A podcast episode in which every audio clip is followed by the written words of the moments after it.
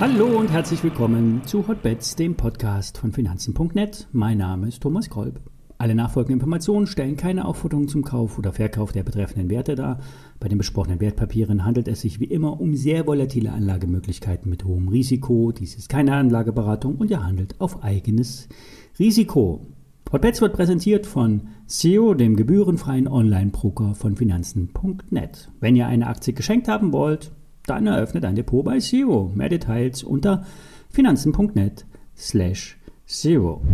Heute nochmal ein schneller Blick auf Gold. Im Zusammenhang mit der allgemeinen Marktlage wie steigende Zinsen, Inflation, Ukraine und so weiter, steigt Gold weiter an. Unter verhältnismäßig starken Schwankungen schickt sich das Edelmetall an, die am Montag beschriebenen Chartmarken zu überwinden. Vorab der Hinweis, ich bin selbst in Goldprodukte investiert.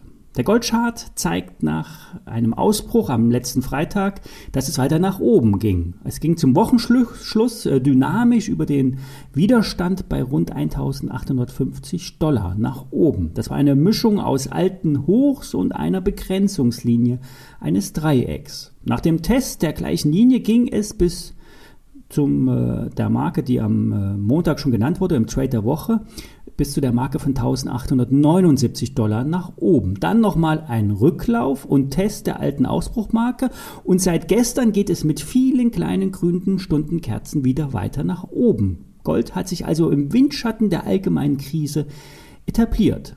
Gestern kam dann noch die Meldung bei Barrick Gold dazu. Eine der größten Goldminenbetreiber hat sehr gute Zahlen abgeliefert. Ein positiven Ausblick formuliert und will die Aktionäre mit gestaffelten Ausschüttungen, äh, Ausschüttungen äh, vermehrt am Erfolg der Firma äh, teilhaben lassen. Auch hier der Hinweis, ich bin in Barrick Gold investiert. Goldminenexperten oder Goldexperten bringen nun auch schon seit ein paar Tagen ein weiteres Thema nach oben. Peak Gold. Das soll sagen, es könnte der Höhepunkt der Goldproduktion erreicht worden sein. Es ist technisch und finanziell nicht mehr möglich, weiterhin diese Mengen an Gold aus dem Boden zu holen. Vor allen Dingen bei den kleineren Minen gehen die Schürferfolge zurück. Das soll nach Meinung der Goldminenexperten zu vermehrten Übernahmen führen, also Wachstum durch Zukäufe. Das heißt, die Großen schlucken die Kleinen, die die Cashflow haben. Die Starken werden die Schwachen einfach übernehmen, denn die Schwäch der schwächelnde Kapitalmarkt und die steigenden Zinsen lassen die Refinanzierung von teuren Minenprodukten aussichtslos erscheinen. Peak Gold könnte also ein Thema sein, was den Goldpreis weiter steigen lässt. Aus äh, charttechnischer Sicht steht nun die Marke von 1879 Dollar im Fokus. In dem Bereich kommt es aktuell zu einem Test nach dem derzeitigen Ausbruchsversuch darüber sollte es nach dem gewohnten Mustern Zurücksetzern kommen, um dann in Richtung der am Montag genannten Marke von 1918 Dollar zu gehen. Alle weiteren Marken stelle ich euch noch einmal in die Show Notes. Die Scheine und die Empfehlungen könnt ihr auch im Montagspodcast vom Trade der Woche noch einmal anhören. Gestern hat Intershop Zahlen vorgelegt. 36 Millionen Umsatz. Das ist echt wenig. Und daher ist die Aktie auch ein absoluter Spezialwert. Die Jena Firma bietet vor allem B2B E-Commerce-Lösungen an. In diesem Bereich wächst auch das Geschäft um fast 20 Prozent.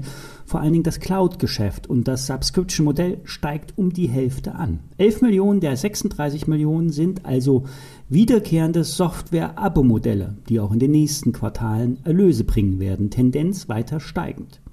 Intershop hat das äh, letzte Quartal wie auch die letzten acht Quartale in Folge positiv abgeschlossen. Alles auf niedrigem Niveau, doch Plus bleibt Plus. Investiert wird weiterhin in die Cloud. Das klassische Servicegeschäft geht erwartungsgemäß zurück. In der Kasse liegen 12 Millionen Euro. Die Firma ist schuldenfrei und hat eine hohe Eigenkapitalquote. Für 2022 geht der Vorstand von einer Steigerung des Cloud Auftragseingangs um etwa 20 Prozent aus. Das operative Ergebnis, also das EBIT, soll bei mindestens einer Million Euro liegen. Das sind aber 300.000 weniger als 2021. Unklar, ob das nun nur sehr vorsichtig geplant ist oder wirklich nicht mehr möglich sein wird.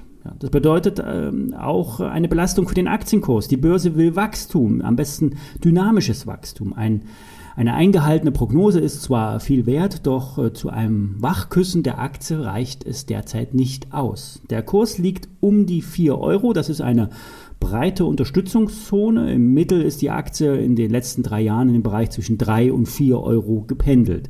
Für einen äh, kurzfristigen Trade reicht die Newslage nicht aus. Die aktuelle Börsenbewertung spiegelt für Börsengeflüster aber nicht den wahren Wert und das Potenzial der Firma wider. Es bleibt bei dem Rating kaufen. Ende März kommen die endgültigen Zahlen und dann hat der Vorstand die Chance, etwas mehr Optimismus zu verbreiten. Warta. Alle warten auf den Auftrag. Anlegers Liebling. Die Warta-Aktie, die hat es nicht leicht. Die 100-Euro-Marke wurden nachhaltig unterschritten. Bei rund 87 Euro lag die letzte Haltemarke. Und jetzt warten alle auf die befreiende Nachricht. Am Montag hatte die Automobilwoche über einen weiteren Auftrag aus der Autobranche spekuliert. Angeblich soll Mercedes-Benz dahinter stecken. Bestätigt wurde derzeit nichts. Entscheidend wird sein, wie umfänglich die Bestellung für die E-Auto-Batterieprodukte ausfallen wird. Eher ein kleiner Auftrag wie bei Porsche oder richtig groß für die breite Modellpalette. Derzeit ist der Geschäftsbereich bei Warta im Aufbau und Umsätze sind derzeit noch nicht vorhanden.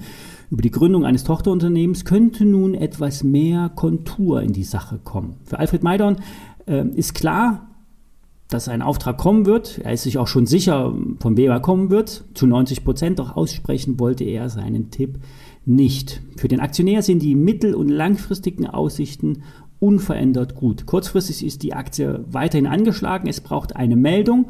Die könnte kurzfristig kommen. Ich bleibe bei der Warte auf der Lauer. Nach dem kleinen Verfall am Freitag muss sich der Gesamtmarkt entscheiden, ob er aus seinem langen Seitwärtstrend nach unten ausbricht. Das würde auch die Warte negativ beeinflussen. Die News, die sind ja eigentlich, wie man so schön sagt, eingepreist. Es fehlt jetzt nur noch der Beleg in Form einer Unternehmensmeldung und dann ein dynamischer Kursanstieg folgend. Ja, wir werden es beobachten und auch weiter berichten. Wir hören uns morgen wieder, wenn ihr mögt.